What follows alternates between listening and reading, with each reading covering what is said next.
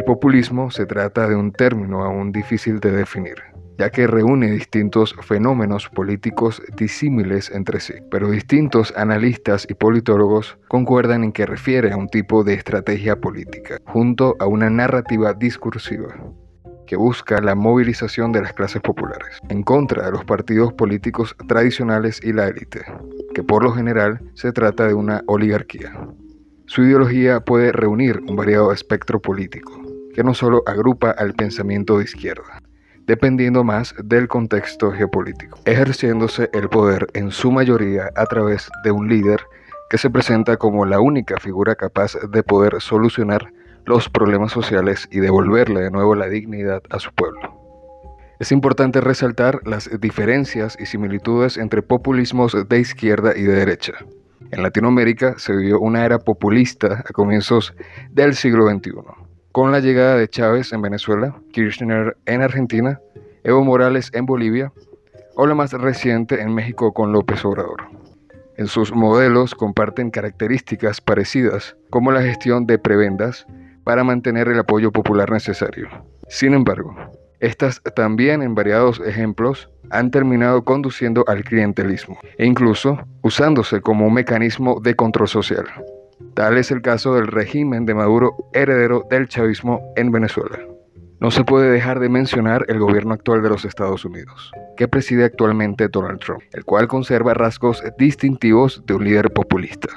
evidenciados tanto en sus políticas como en su discurso, con una agenda nacionalista con un alto grado de proteccionismo, un talante autoritario y una conducta en general anti-establishment. Es importante resaltar la intención de Trump de querer bloquear la red social TikTok debido a alegar que la dueña de la red social, la empresa china ByteDance, ha compartido información de sus usuarios con el gobierno, comprometiendo así su seguridad nacional. La amenaza se convertiría en real mediante una orden ejecutiva que establece 45 días para lograr un acuerdo en donde traspasen sus operaciones en el país a una empresa estadounidense. Si bien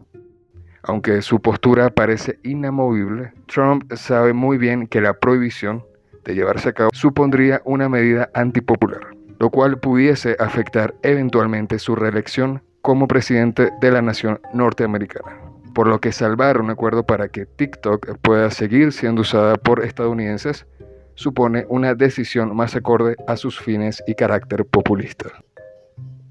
Mientras tanto, en Europa se presenta un auge de populismo de derechas, que comparten semejanzas, como un marcado proteccionismo y políticas anti-inmigración,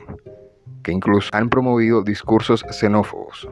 Cabe destacar el caso en Alemania del ascenso político de la ultraderecha en el Bundestag, a través del Partido Alternativa para Alemania, el cual tomó auge desde la llegada de refugiados sirios en el 2015, donde la entonces canciller Angela Merkel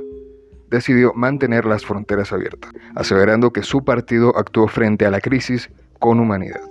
buscando incluso, mediante políticas de subsidio, que el migrante tuviese una exitosa reinserción en la sociedad, incluyendo su ingreso al mercado laboral. Entre tanto, que el partido de extrema derecha argumentaba que ello suponía un riesgo para la seguridad, además de un aumento del gasto social adicional. Su popularidad continúa creciendo y actualmente se ubica como la tercera fuerza política del país europeo. Entre las diferencias encontradas dependiendo del espectro político al cual el partido pertenezca,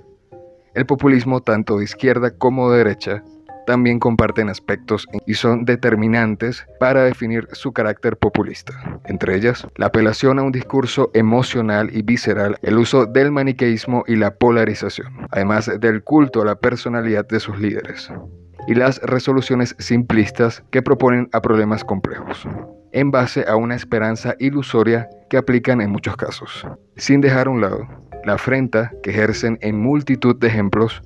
contra el orden institucional democrático. Por último, destaco el uso de contenido divulgado sobre populismo por la revista Diálogo Político, publicada en octubre del 2017. Además, les invito a escuchar su podcast, Bajo la Lupa.